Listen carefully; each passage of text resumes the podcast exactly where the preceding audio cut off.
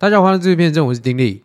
哦，这个不是我在说，哦，我注意到一个还蛮明显的事情，就是干大家不上班就不听我 podcast 的，是不是？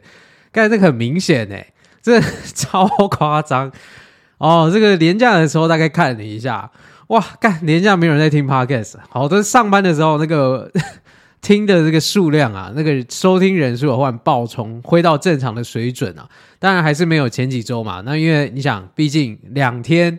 好不好？这个两天上班时间，很多人请假在家，还有去干去看鲨鱼的哦，去游泳的一坨人啊，一坨听众跑去去潜水了啊！我相信他们在海里是应该是不会听我的资讯偏执症啊。好，不过呃，如果听的话，再跟我讲，我非常我也非常感谢你们。Tough week, man, tough week 啊！为什么是 tough week？因为为什么这一周很困难啊？因为干。我连假的时候，我才我连假结束的时候，发现已经礼拜三了。礼拜四的时候上班的时候，我想，哎，对耶，我明天要来开路了。结果干，我真的是完全过去这个连假，完全没有看到任何的有趣的东西可以存下来。哦，没有什么有趣的新闻，没有什么有趣的想法。哇，我整个慌啊！干，你们真的不知道我昨天真的是睡前有多慌啊！一直在看说干到底有什么东西，我真的是强迫我自己在搜寻，干到底这礼拜发生了什么？哇，真的哦，零几乎是没有，好，真的是可怕可怕可怕的一周。那有鉴于这礼拜素材的严重不足，好，我们这礼拜闲聊就多一点点，好，我们就先来 讲一下上周。干，真的是尬聊哎、直接挑战我尬聊程度是不是？上周参加完这个婚礼啊，真的是蛮开心的哦，就是看到朋友哇，这一路走到结婚，隔天直接睡烂。我人生第一次当伴郎，人生第一次知道当伴郎是一件多么累的事情，直接拍照拍到饱，是我这辈子没有机会当那个名模啦，或是当什么明星啊，或是当那种你知道会需要出去一直摆 pose 拍照的那种角色。直接体验拍到饱哦，各种角度哇，各种姿势来一次哦，再来一次，来来这个下巴抬高一点，好，对，来身体转过来一点，OK，好，来推一点，好，哎，来笑一个，来我一个帅气的帅气的，就这样被 Q 了很多次，这很难想象啊，光伴郎就这么累，新郎干这个听新郎讲，哇，这个是他们要拍的更多。尤其是新娘啊，你知道她穿的一个铁裙，真的是那种文艺复兴时代的那种大裙子，蓬蓬裙，真的跟铁裙一样，很像是里面会有一个那种架子，然后她就在里面可以藏大概十五个 十五个孤儿哦，你要偷渡人口的时候可以躲进去的那种 size，然后还要再穿高跟鞋。然后，那有一点像是我，如果你在重训的话，你就想象你在做那个农夫硬举啊，那个六角杠铃有没有？你就直接扛在身上，然后你要穿高跟鞋去做六角杠铃的这个硬举那种感觉。哎，新娘本人瘦不拉几的哦，这个感觉随时随地都会脚会折断，你知道，看起来很惊险啊。不过我真的觉得年纪还是主因啊，干，真的是年过三十三，身体老化非常非常严重。隔天是直真的是直接睡爆诶，这加起来睡有超过十二小时，没有在骗我，人生从来没有这么呃身体的疲惫过。你说这个前一天练腿哦，或者说你去跑步，或者是你做 cardio 什么之类的，很累那种累，都真的都没有参加 一个婚宴、婚礼、婚宴一整套，还有 after party，我还没有，我们还没有参加整套的 after party，我们中间就走。干，这个是我觉得是年纪有关了哦。这个年过三三，这个叫认老了。那其实整个年假，我就第一件事情哦，先让自己好好的吃一顿哦，真的是他妈的好好来吃一顿哦。因为之后呢，还要继续的来做这个饮食控制的部分。可是虽然说是饮食控制啊，但是也是非常轻松的那种饮食控制。其实也没有到说你知道，每天都一定要健康餐、水煮料理，吧吧。那种我跟你讲，干我以我这种个性。我真是撑不了一两周哦，一定是有弹性的，所以是怎样轻松法？顶多就是比较有警觉性的选择食物哦。我以前干他妈只要出去吃饭，白饭一定两碗起跳啊，两碗半，因为我女朋友可能会吃不完，会吃她的半碗，然后我自己又会点了一碗哦，所以每次出去聚餐，只要是合菜哦，绝对是两碗半白饭起跳，而且不用讲那个菜都油油腻腻的那种，干下饭就是要把它吃光，爽。好，现在就不能这样了，现在就要节制的一点，要稍微节制一点了，也不是说让自己饿着，我整个过程到现在都也都没有饿到了，顶多就是有注意到这个蛋白质的摄取量，还有这个总体卡路里的尽量呈现一个赤字的状态，而剩下就顺其自然。哦，这个人家专业的建议啊，医学上面比较建议的节奏是大概是一周约 one percent 一趴的体重啊去减。啊！你看我干，我这样减下来，我一周他妈还不到一趴，才零点八趴哦，所以算是非常的不严格。不过不严格归不严格，有没有委屈到自己？哦，还是有的。哦，你知道 每次看那个少吃的那一口饭，哦，就是会觉得干。如果我刚刚那个炸猪排哦，可以配的我再多一口饭就好，哇，那个满足感会绝对是飙升。但就是少了那一口饭，剩下的那个炸猪排那一块炸猪排。就不圆满了，哦，因为它没有被完整的被配下去。没错，我是那个饭菜要最后一起解决的那一种。哦，先不要问我为什么做饮食控制会跑到杏子猪排这种事情。哦，我们先不要讨论这件事情。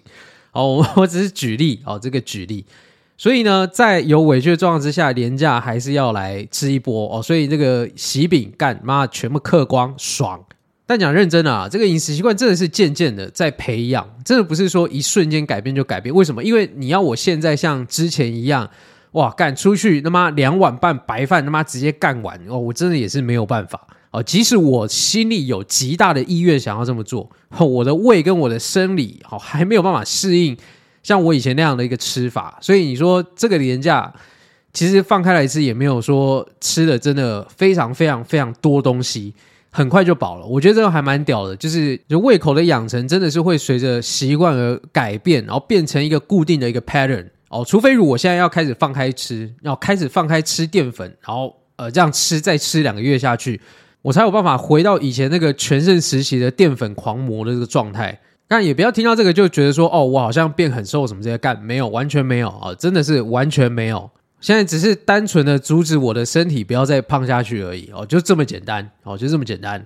好，那我们尬聊七分钟，我还有很多素材可以尬聊，我们就一口气尬聊完。刚刚看到最新的消息，最兴奋，真的是这个月以来最兴奋，或者说这一年以来可能前五的好消息，就是在十七号，四月十七号的时候，口罩就要解禁了哦，它就要从在大众运输上面从一定要佩戴改成建议佩戴。哦，他当然不会，就是忽然改口说啊，好了，你们都你不要戴就不要戴，干你们要死自己去死。当然还是会站在一个哦，我们建议你要考量自身的风险，还是要戴口罩哦的这种这种状态吧。但至少不用强迫戴口罩了。要不然之前其实还蛮，其实就觉得有什么意义嘞？干，你知道你要上车，你知道你要戴口罩，你要坐公车，你要坐捷运，你我知道我要戴口罩，所以我上车之前我会戴。但我我下车，我他妈马上就拿下来啊！我在等公车的时候，我干，我也是没有戴口罩；我在等捷运也是没有戴口罩。所以这样有什么意义？哦，大家都在同一个空间上上下下，也不一定是通风处啊。哦，这个还不都一样？更不用讲。好，最好笑的是什么？当初二零二零年初口罩不够的时候啊，那个时候还政令宣传说捷运是通风场所，所以不用戴口罩。干这个。你知道我当时候我是极度支持这个医护先用口罩啊，因为这个是跟那个医护能量有问题啊，不能让造成系统性崩坏的这个问题。我觉得这个东西是很重要的。但是呢，我看到这一段，我也是会觉得，你这个捷运干是通风场所，真的也是蛮蛮酷的观点啦，哦，真的是蛮酷的。好，所以恭喜各位不用再戴口罩了。那当然，如果你还是觉得风险很高，COVID 的风险你一次都还没有得过，你也不想要得，你不想冒任何的险，我可以理解，你就你就全程戴口罩，完全尊重。好，毕竟大家自己身体状况还是要自己做决定啦。好，那这边突然想起一件事情啊，哦，狒狒嘞，干狒狒嘞，在废文啊，当初沸沸扬扬的废文们。怎么这个礼拜哎，全都不见了啊、哦？所以你就理解干为什么当初会这么很讨厌看到狒狒新闻，因为你知道这个东西就是一头热嘛。哦，这个一头热马上过去就没了，所以当初大家这个激情就很像是你要抓出来的时候，哦，你就呃呃呃呃的那个，然后大家都很开心这样哦，然后过了之后你就进入圣人模式啊。现在大家就进入到狒狒圣人模式，最好笑的是。狒狒这个东西竟然炒到干，连华尔街日报，我其实我不知道知道是华尔街日报还是华尔街邮报啦。哦，都来笑说全台湾只关注狒狒，然后都不关注我们总统出国外交。干，一只狒狒真的让我们台湾人被美国人看没有？哎，哦，这个是干，这就可怜呢。然后不是一堆人那边抵制六福村，喊说要抵制干，可是我讲认真的哦，我的观点一直都一样哈、哦，会去抵制的那些人啊，大概九成或九成五都本来就不是会去的那些人。哦，你本来就不会去啊，你要抵制他干嘛？所以你看，干不意外嘛，那这个廉价照样爆满给你看，人数照样爆满给你看。哦，这个前面闲聊很久，爽干！我们现在来这这个礼拜就是要来来一个乱聊，好，连前菜也是要来大乱聊。好，我们准备了几道前菜啊。第一个前菜是我们要来更新一下 Nashville 枪击案。我们上周讲到这个枪击小朋友的这个 transgender 这个案件。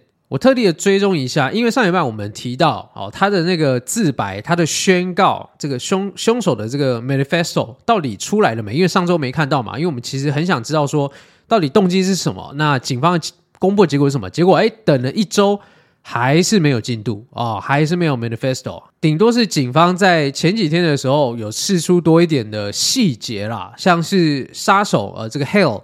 他已经策划好几个月了，他在策划这个行动已经好几个月了，所以这个也跟我们上周讲的很像嘛。其实你说这种大型的枪击案件，它是冲动型犯罪，它不太可能，因为你要有有完整的计划，你要买枪，好，所以他可能可能我们当然不知道，当时候他已经策划了好几个月这么久，但是我们现在知道了啊，他其实很久很久之前。几个月前他就开始准备要来执行这件事情，然后为什么这个东西很重要？这个东西重要是在于，其实有很多的阶段，你可以在这当中去拦下他的啊。那像是在美国，它有一些 red flag laws，就是说那个 red flag 的意思就是啊，这个人如果他有一些警警告啊，就是有一些红旗出现，就代表说他很危险这样子。所以其实在这当中呢，如果呃有事先发觉有一个。心理状态不稳定的人，我们目前知道资讯来说，这个枪手呢，因为他现在有情绪的障碍，他有 emotional disorder，所以他有一个医生啊，一固定的在照顾他。所以如果事前就知道说，哦，这个永枪，这个有他登记了很多枪支，而且他是合法购买这些枪支的人，他其实有在固定在某一个医生因为情绪的状况之下去在就医，那其实他可以触犯到一些红旗法案。刚刚前面讲到那个 Refer laws，也许他们就可以更早的去预防这个大屠杀事件，或者更早去破获说他其实在策划这件事情策划了很久。哦，所以这个这个消息算是比较重要的一个一个原因在这里啦。那另外一个呢，就是他在计划当中呢，他其实不排除在进行其他的大型枪击事件。也就是说，假设今天这个小学他没有办法攻进去，或者说他遇受到一些阻碍，他可能会开车有他有 Plan B 或是 Plan C 之类的。然后从他留下来的资料跟搜寻记录呢，可以知道说他在呃犯案前一周还是两周开始。他开始大量的去研究其他的大型枪击事件，哦，他原本只是有这个想法，他付诸一下，他策划好，但是呢，他到很最近，他快要犯案的时候，他开始大量去看之前的枪手都怎么做的。那有了这些警方释出来的消息呢，就是没有呃那个 manifesto，就是没有这个他原本写好放在车上或是家里的那个宣言啊，他是还是被扣着没有放给大家看。好，这个东西呢，让这个共和党人士啊非常非常不爽，让保守派人士非常不爽。纷纷要求要来公布，连那个 Caitlyn Jenner 都要求来公布啊！Caitlyn Jenner 是谁？刚才这个不知道他的话，我介绍一下啊，他是 Kim Kardashian 的继父，就是我们大名鼎鼎的卡戴珊家族的老爸。应该说现在变老妈，也不是这样讲啊。反正呃，现在他其实也跟他们妈妈离婚了，所以是怎么样的关系，我也是说不拢。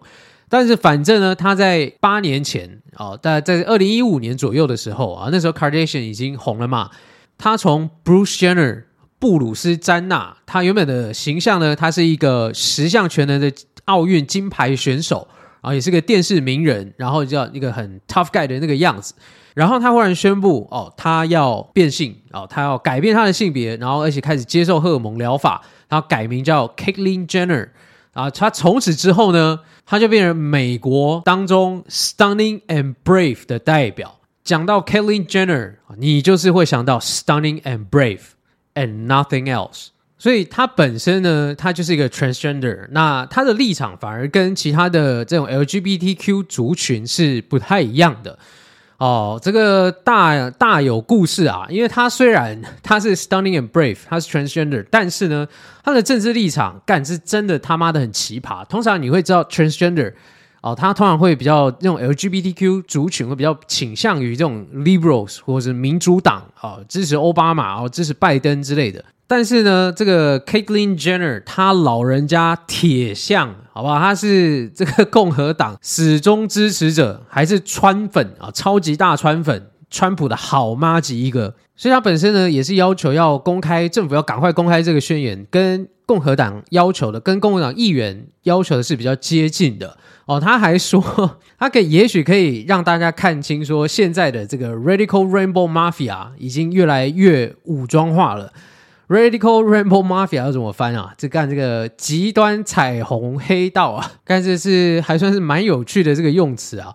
他自己身为 transgender 啊，他倒是觉得这些 liberals 啊越来越极端，甚至会武装化他们自己。所以这次的枪手呢，在共和党的脉络底下呢，他们就会觉得这个就是所谓的嗯跨性别在地恐怖分子，就是所谓的 transgender domestic terrorist。那这是他个人意见啊，好但他们会觉得说啊，这个你赶快宣布这个宣言，你就会让大家知道说，其实这一群人是很危险的，他们越来越极端的思维，然后再加上他们的做法呢，也越来越暴力，那导致的就会有这种恐怖攻击事件，巴拉巴拉巴拉。好，那。这个就是他个人想法，我们先不讨论他的想法是对是错，我们要看专家怎么讲。好，我们专家讲的比较中立，他呃有一位犯罪学教授是讲说，像通常这种大型的枪击犯的宣言呐、如果他们是要宣扬某种意识形态啊，或者是说他们是迫于某一种呃社会价值的被侵害，巴拉巴拉巴拉，他们想要宣扬某种价值来犯案的话。通常他们在犯案前或在犯案当下的时候呢，就会直接放在网络上面直接发布。为什么？因为他宣扬他的理念，他要去警告世人。那屠杀呢，就是一个他们的最后的手段，要来唤醒人们的意识之，因为类似把它当圣战的那种感觉。典型的案例的话，就像呃以前那个挪威杀人魔，大家还记得他干什么？跑跑到岛上面杀了好几个学生。还有像基督城的清真寺枪击案啊，也是一口气杀了五十几个人，它有包含炸弹跟枪击这样子。那还有去年的那个水牛城枪击案，针对黑人的这个仇恨犯罪，他们都把他的理念呢放在一个 manifesto 上面啊，在网络上面直接的播出去，在他们犯案的前前一刻，或者说在当下，那甚至他后两者刚刚提到后两者呢，还直接直播枪击的现场。意思就是，其实像这些犯罪者，他们都是想要目光，他们是需要 attention 的，他们希望被理解，他们需要被同理，或者说甚至他们只是想出名。那顺道一提，干那个挪威杀人魔啊，干你知道他是一千五百页的这个 manifesto，一千五百页不是一千五百个字，一千五百页。干我从来没有看过有这么劝退的宣言哦，就是一个摆明的，就是一个我不想要你来读我的宣言。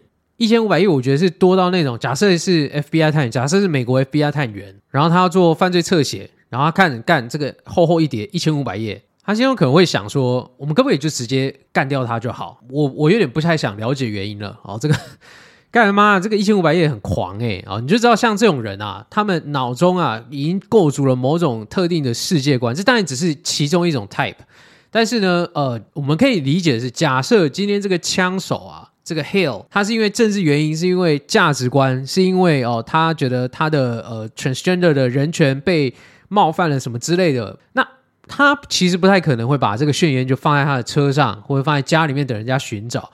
所以依照他现在的这个状态啊，专家推测是比较多，他的 manifesto 比较多会是跟他自身经验有关哦。这不管是他自身的自白。或者说，在成长过程所受到的委屈也好，或者说，呃，在这当中他情绪的抒发，或者有一些你知道他很复杂的心理状态，所以我觉得这个某种程度也是说明了为什么警方到现在还是没有办法确定他的动机，他动机还是未明，因为他留下来的那个宣言可能是一团乱，可是他自己的自传啊，也说不定，他可能里面的你要去拼凑出。是什么样子？什么样关键的一个 click 让他产生这种想要进行大屠杀的这种念头？这个也算是海底捞针吧。不过我们刚刚讲到保守派，他们是极力的希望啊，把这个宣言赶快发布出来，让大家知道他们到底是到底为什么是用什么原因来杀人。你开放所有人去 study 这件事情，我们想要真相，所以你就知道 LGBTQ 族群啊，或者说这个比较偏自由派的这些分子，他们是大力的反对要公布这个宣言。第一个当然，他们最担心、主要担心的就是他们觉得有可能随着这个宣言的公布，这个 transgender 呢，他会受到更多的不公平的待遇跟歧视啊。因为这你也知道，这个枪手的身份其实很敏感。那你任意公布宣言呢，有可能会大家会在当中自己拼凑出就是更多具有其针对这个跨性别者歧视的一些论述出来。那另外一个我觉得比较合理的是，他们会觉得其实这很有可能会进一步引发模仿的效应哦。干这个模仿犯哦，正好台剧最近我还没看哦，你是不是想听说我看啊？我还没看啊。听说是还不错看啊，风评是还蛮不错的。我想再再怎么难看，应该也是不会比《台北女子图鉴》来的难看。看这个是干，有人知道结局吗？干，有人可以告诉我结局吗？哦，这个追到后面，这连讨论的声量都没了。然后我不管干，扯太远了。好，这个发布这个宣言可能会引发模仿效应，会有模仿犯。哦，你可能会让相同处境的人会受到情绪上感染。哦，我觉得这个是理由是很真实的哦。假设你是社会边缘人哦，你你本身你可能是有一点呃社交障碍的人，你不太会跟人家相处哦。你又觉得干自己灵魂装错了身体啊，我生错了性别，你每天活得很累啊，活了一久你就开始厌世，厌世就算了哦，你还产生了想要报复社会的心理。然后你打开了电视之后，你看到哎干。他也一样，跟我灵魂装错了身体，他一样被世这个社会所排挤，被世界所排挤，他身边也都没有什么朋友，跟你一模一样处境的人，他干了这件事情，他就回去了他的小学，他妈的把一堆人都干掉了，然后觉得哇，这个人也太狂了吧，然后你读他的宣言，干，哇，他根本根本就是我的 soul mate，他说到我心坎里。哦，这个听着听着，眼泪就流下来了，eBay 就下单一把 AR-15 了。哦，这个就会有这种这种事情产生啊。所以呢，我们一切的真相可能要等后续，因为他们现在联合了这个 FBI 的犯罪行为的分析的这个特别的小组，来针对他的文字当中呢，再做更细部的分析嘛。那之后才有几率，有可能会公布，也有可能不会公布。不过到时候公布也可能也没那么重要了，也许他都是记载了一堆自己的心情小语这样子。不过就目前的逻辑看来啊，我们基本上应该是可以排除他是为了宣扬特定的这个意识形态的，他不是这种 type 的杀手，那他也不是那种为了想要成名的那种杀手，那可能是更多跟自身跟他的内心世界有关，然后这是推测，这是目前是推测。不过讲到这个 Caitlyn Jenner，我们顺便可以带一下啊，上周延续一下上周的话题啊。我们上一集有讲到男跨女呢，在这个运动场上虐杀女性的成绩。那 Caitlyn Jenner 她在最近也是有很多的这个政治的动作啊。她身为啊后来才变成跨性别的这个角色，她呢发起了一个运动，叫做 No Boys in Girls Game。哦，其实它是一个网站，就是 Fairness.US 的这种网站啦。那它其实呢，意图就是要来在 Transgender 在运动场上面啊、虐杀女性这件事情啊，来做一个对抗的声音啊。所以你知道他的他的立场就非常两面不讨好哦，这个老共和党哦，你想那种南方州的那种老白男，然后看到他就觉得干这个这个世道都要崩坏了，天不造甲子啊，女不造月子，瓜吉没有精子，在他所隶属的这种川粉的眼中，可能就觉得说啊干啊死人妖这样。而自由派呢，可能看他又会觉得说，干你是右翼的走狗，干你是保守派共和党的这种老意识形态的，我们在打倒父权路上最大的敌人这样子。那其实这个角色会让我想起另外一个人啊，这个让我想起那个齐家威啊，就是申请释宪多年成功的那个台湾第一位出柜男同志啊。你知道他老人家在这个同运同运圈里面有非常高的地位，对不对？但是呢，在总统大选的时候啊，在县市选举的时候，也是被 gay 圈啊贴上了蓝甲的标签，干五告扣脸，干在网上面他妈被狗干了一番。但你知道，我才知道说，妈的，这个原来假假啊，假假就是 gay 的意思啦。啊，这个没有贬义，我先说，这真的没有贬义，连 gay 的 gay 圈朋友们也偶尔会自称假假这样，当然不是每个人，哦，这只是一一个称呼。好，反正连假假圈都有分蓝甲跟一般甲，你不会听到绿甲这种东西，因为甲一般哦，这个男同志一般 default 呃，他们原厂设定就是绿的，所以才会有蓝甲这个名词啊。这个蓝甲意思就是你不是一般的甲，你是支持国民党的甲。好，所以你要想到这个戚家威，他还是他妈八零年代就在搞同运的这个老前辈。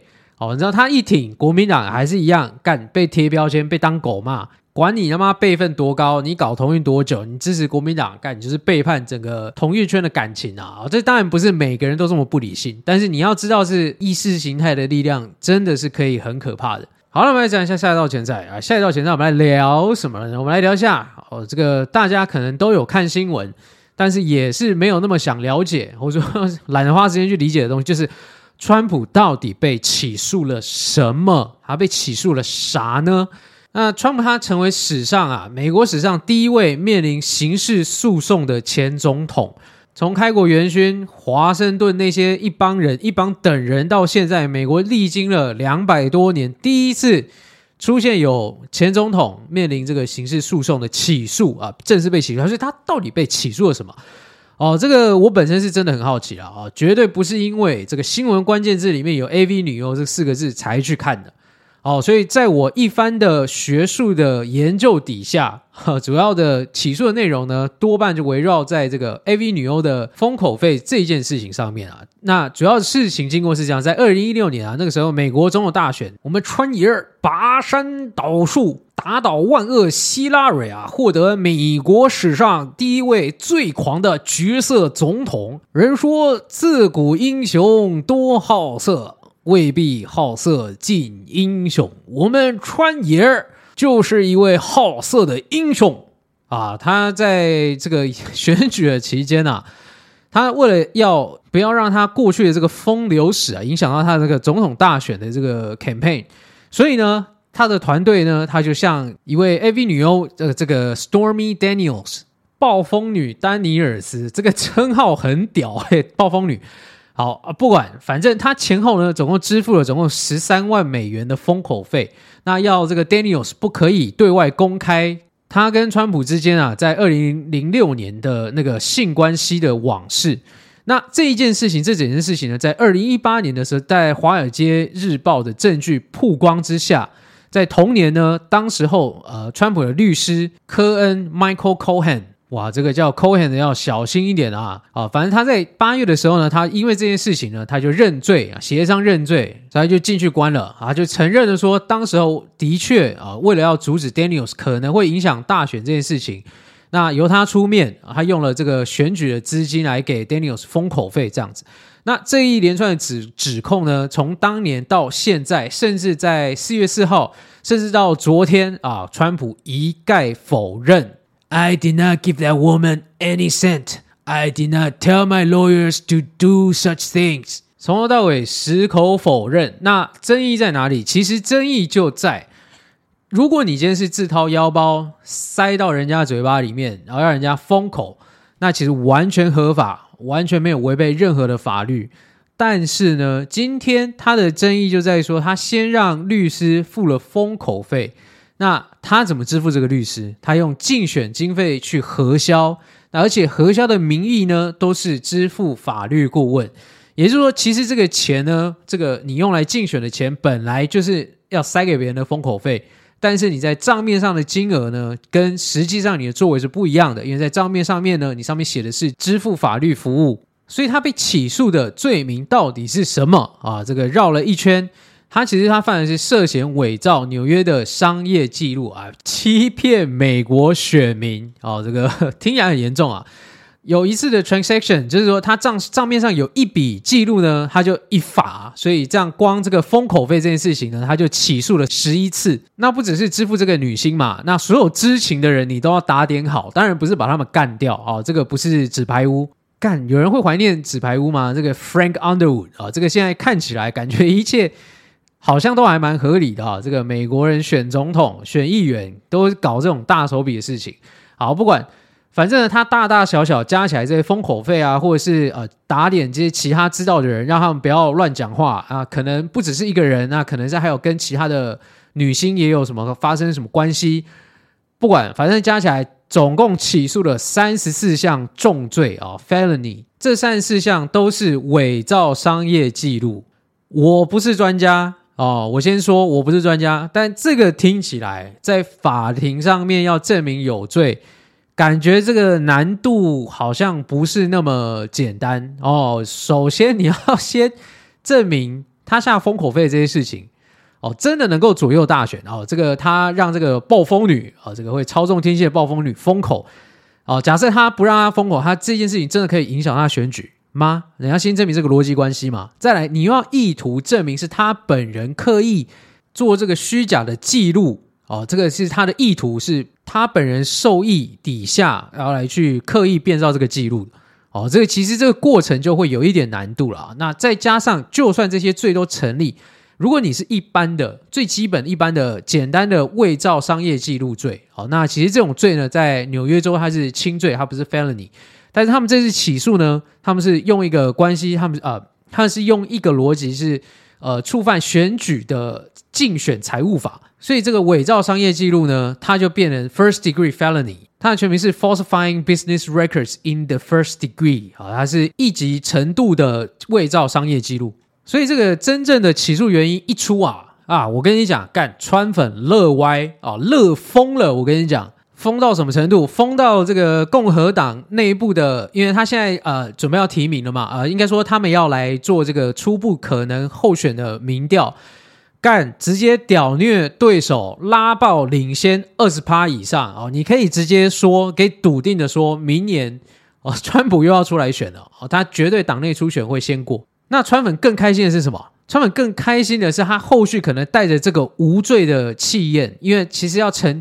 这个你三四项通通起诉一定是不可能嘛？那你可能中间有几项会起诉，但有可能都不起诉哦。假设你都不起诉的话，他可能带着无罪的这个气焰啊，唱着夜袭，夜色茫茫，星也无光，唯有炮声哦，这个一路冲到二零二四大选，直接挑战，再次的回到总统的这个位置上。但我不是韩粉，我先说我会唱夜袭，是因为我当过兵哦，就这么简单。就这么简单而已。《夜袭》这首歌在韩国瑜出来之前都是很正常的军歌。好，那这就是川普他被起诉的原因啊。那最新的消息是，这个女星呢，Stormy 啊，这个暴风女 Daniels，她愿意出庭去证实所有的说法，因为她反正干，她封口费都拿过，她也可以讲，她又不怕人家把她干掉。那这件事情会不会增加川普被沉罪的几率呢？呃，其实我也不知道，这、还是要看他。实际在法庭上面的攻防，不过已经很多人已经 把这件事情比拟为美国阿扁 这个司法迫害、司法不公啊。那明年选举可以知道的是，美国选举一定还是很热闹。我们来看美国勇哥对上 Joe Biden，Sleepy Joe。那么赶快进到最后一道，算前菜吗？还是主菜？我不管了，反正这集就是乱聊。好，我准备了三道。好，OK。哎，问大家，考考你们，你知道什么是 Gen Z Shake 吗？哎，听过的举手，听过这个东西的举手。好，才好，OK，好，手放下。哎，那你知道什么叫 Millennial Pulse 吗？OK，好好，OK，好。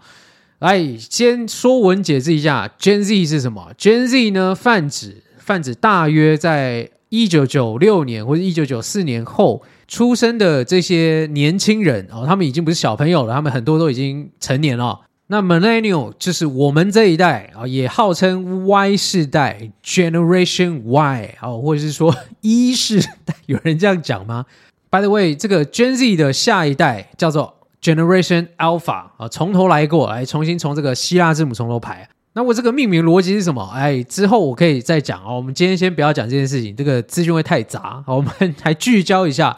所以 Gen Z 啊，我们就可以大概也可以知道，呃，就是我们现在大约二十六、二十七岁以下，那大概十岁以上的这些青少年，或者是呃已经成年人这个新的 generation，那 Millennial 就是我们这一代嘛，就是 Y 世代啊，我们大家都很熟悉。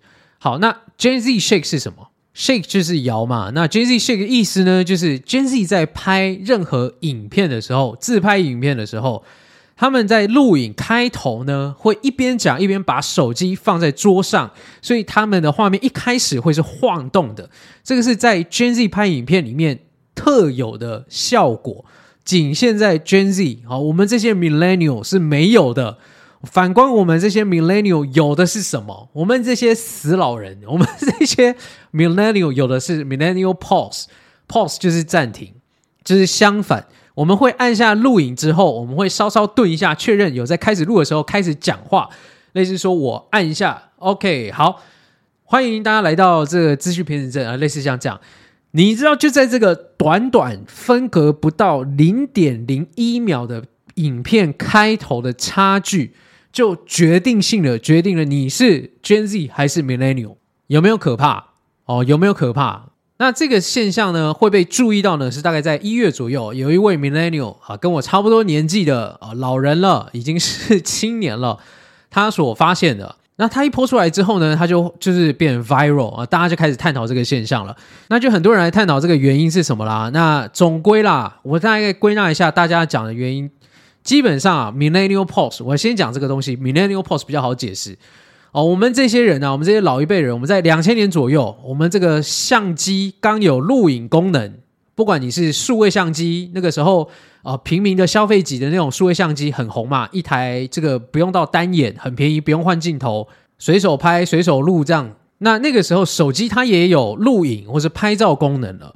那不管那个时候的硬体还是 App，它的软体都很烂。哦，常常你按了不是没有开始录，就是会 lag，它就会顿一下，它就是会等一下才会开始录，所以我们已经被被驯化了，你知道吗？我们这些这个千禧世代的 Gen Gen Y，干 Gen Y 好奇怪啊！我们这些 Millennials，我们已经被训练的，就是我们按下这个录影的时候呢，我们会确认他有在录的时候才开始讲话，我们要按下，嗨，大家好，这样子啊，这个。没想到我们习以为常的这个小动作，竟然在在年轻一辈看起来已经是老人的行为了啊！但我们来简，我们来看一下 Gen Z 的 Gen Gen Z Shake 又是什么东西？Gen Z 为什么他们会这样摇呢？